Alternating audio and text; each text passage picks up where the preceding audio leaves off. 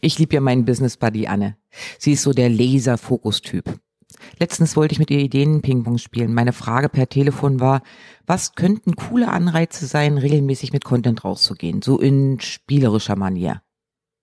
Am anderen Ende der Leitung verständnisloses Schweigen und dann die Antwort, ja, die wollen doch ihr Business nach vorn bringen. Das ist doch Anreiz genug, verstehe ich nicht. Anne ist ein Trommelmännchen, hat ständig neue Ideen, setzt aber eben auch sofort und direkt um. Während ich und viele andere zwar ständig Ideen haben, tolle Pläne entwerfen, bei denen das mit dem dann aber auch mal machen manchmal hakt. Was hilft nun dabei, seinen Fokus zu finden, regelmäßig umzusetzen und sich dabei nicht in Unwichtigem zu verrennen? Darum geht es in dieser Folge.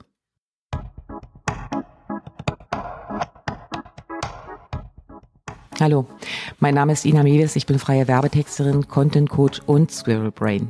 Hier im Podcast geht es um Content, logisch. Darum, wie du als Unternehmer oder Unternehmerin mit den richtigen Worten deine Kunden erreichst.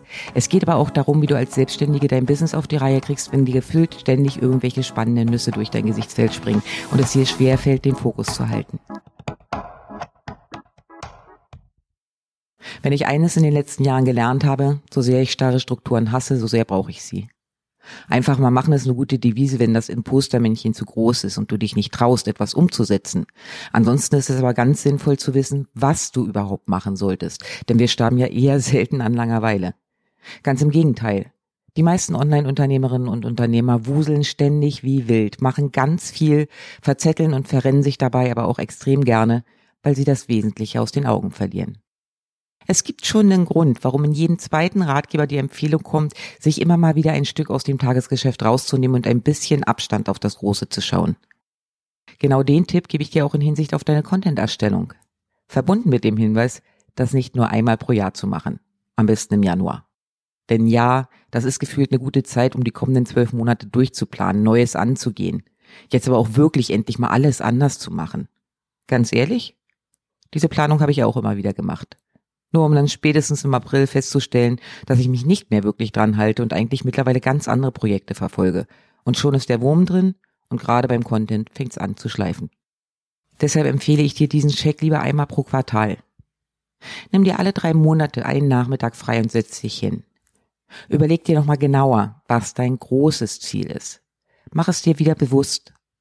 Im Tagesgeschehen verlieren wir das ganz schnell aus den Augen, was wir eigentlich wirklich erreichen wollen. Nächster Schritt. Was steht in den kommenden drei Monaten an, das auf dieses Ziel einzahlt? Planst du einen Launch? Willst du ein bestimmtes Angebot verkaufen? Aufmerksamkeit für eine kommende Kooperation? Wenn du diese beiden Sachen wirklich klar hast, schau auf deine Contentplanung. Ist die noch sinnvoll oder passt sie eigentlich nicht mehr so wirklich?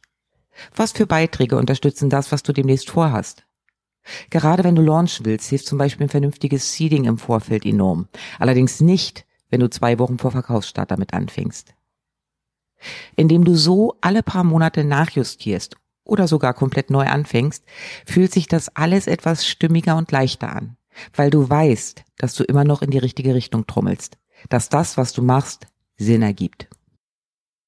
Wenn ich regelmäßig Beiträge auf Social Media sehe, wo Coaches oder Businessberaterinnen davon schwärmen, wie schön doch die Online-Selbstständigkeit ist, weil sie ja so viel mehr Zeit für Reisen, die Familie oder Hobbys haben, frage ich mich immer, was ich verkehrt mache.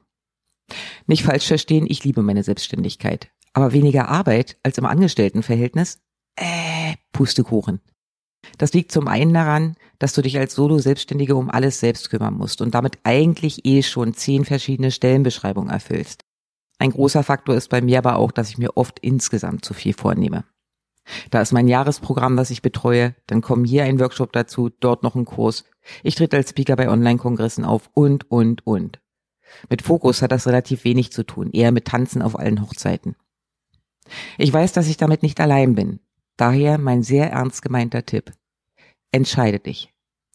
Gerade in Hinsicht auf Content ergibt es mehr Sinn, dich lieber ein paar wenige Kanäle zu suchen und die dann regelmäßig und richtig zu bedienen, als auf Twitter, TikTok, Insta, Facebook und LinkedIn präsent zu sein, gleichzeitig noch einen YouTube-Kanal und einen Blog bedienen zu wollen und zwischendurch noch als Podcast-Gast unterwegs zu sein. Das kann nicht funktionieren und führt am Ende nur dazu, dass du irgendwann gar nichts mehr machst. Wie du die für dich richtigen Kanäle findest und dir vor allem viel Arbeit beim Bespielen sparst, zeige ich dir in der kommenden Folge. Da gibt es nämlich auch ein paar Kniffe, die es leichter machen, den Fokus in dem Punkt zu behalten. Was auch noch beim Fokus halten hilft, sind Buddies. Die meisten von uns sind Einzelunternehmen. Und selbst wenn du schon ein Team hast, das dich unterstützt, bist du ja trotzdem der oder diejenige, die Entscheidungen trifft. Da ist niemand, der dir sagt, was du tun und lassen solltest. Genau diese Freiheit lieben wir der Selbstständigkeit. Es kann aber auch nerven.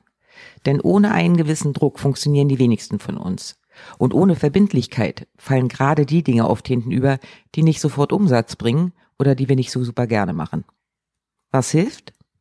Such dir ein oder zwei Business Buddies, andere Online-Unternehmer, mit denen du dich regelmäßig austauschen kannst und die dich ein bisschen an die Kandare nehmen.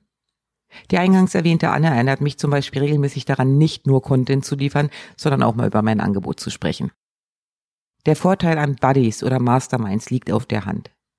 Statt deiner Lieblingsfreundin lang und breit das Online-Business erklären zu müssen, bevor du überhaupt erzählen kannst, was dir auf dem Herzen liegt, sind hier Leute, die wissen, was du tust und welche Herausforderungen du hast. Und die dich im Idealfall immer mal wieder daran erinnern, wo du deine Energie wirklich reinstecken solltest und was jetzt gerade zwar eine nette Spielerei, aber wenig sinnvoll ist. Ein weiterer Vorteil von Business Buddies? Deine Lieblingsfreundin wird's dir auch danken, denn sie hat wieder viel mehr Lust, dich zu treffen, weil sich vermutlich weniger Gespräche um deine Arbeit drehen.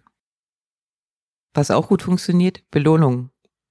Vielleicht kennst du ja noch die Fleißbienchen im Hausaufgabenheft aus der Grundschule? Kannst du dich noch an das Gefühl erinnern, wenn du eins mit nach Hause gebracht hast? Freude pur, oder? Leider kommt heute keine Lehrerin mehr mit dem Stempelkissen. Bei den meisten Erwachsenen reicht aber auch schon das gute Gefühl, eine Aufgabe erledigt zu haben. Leider ist das aber nicht bei allen der Fall. Also, was tun? Überleg dir ein eigenes Belohnungssystem. Ich bin zum Beispiel eine extreme Leseratte und könnte ständig neue Bücher kaufen.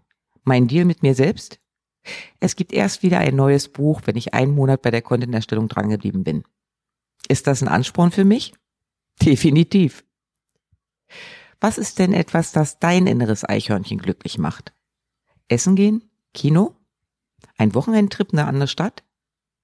Wenn du diese Dinge mit der Erfüllung gewisser Aufgaben verknüpfst, motiviert das ungemein und das eh schon Schöne fühlt sich danach noch besser an, weil es nicht random zur Verfügung steht, sondern wohlverdient genossen wird.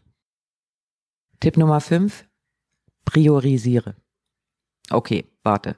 Das von mir? Die mit den endlosen To-Do-Listen, Chaos, Kritzelzetteln und Co., die ständig hunderte Tabs offen hat und dann anfängt zu suchen, wo der Text steht, an dem sie eigentlich arbeitet. Die klassische Form, vernünftig zu priorisieren, kennst du sicher. Liste machen mit allem, was ansteht und dann Buchstaben verteilen. A für Aufgaben, die wichtig sind, zeitlich relevant und nur von dir zu erledigen. B für Aufgaben, die wichtig und nur von dir zu machen sind, allerdings nicht so den Zeitdruck haben. C für die, die dringend und wichtig sind, aber auch delegiert werden können. Genau da fängt mein Problem schon an. Zum einen prokrastiniere ich häufig so gut, dass gefühlt alles unter A fällt Abgesehen davon ist das mit dem Delegieren bei mir auch so eine Sache. Also sitze ich da mit einer langen Liste und kann immer noch nicht entscheiden, womit ich denn jetzt anfange. Die Eichhörnchen-Schockstarre setzt ein und die nächste sinnlose Übersprunghandlung wartet schon hinter der Ecke. Ergebnis des Tages? Der Zettel ist genauso voll wie vorher, mein Bart blitzt und blinkt und ich habe ein mega schlechtes Gewissen. So, und wie priorisiere ich nun? indem ich mir genau drei Hauptaufgaben pro Tag raussuche, die ich auf jeden Fall erledigen will. Das kann zum Beispiel bedeuten, dass ich einen Blogbeitrag zu Ende schreibe, einen Coaching-Termin abhalte und mein Newsletter rausjage. Schaffe ich theoretisch mehr? Ja, klar. Würde ich mir aber direkt mehr vornehmen, fange ich garantiert wieder an, mich zu verzetteln. Also lieber drei machbare Dinge und alles, was ich dann noch erledige, kann ich dann als Bonus feiern.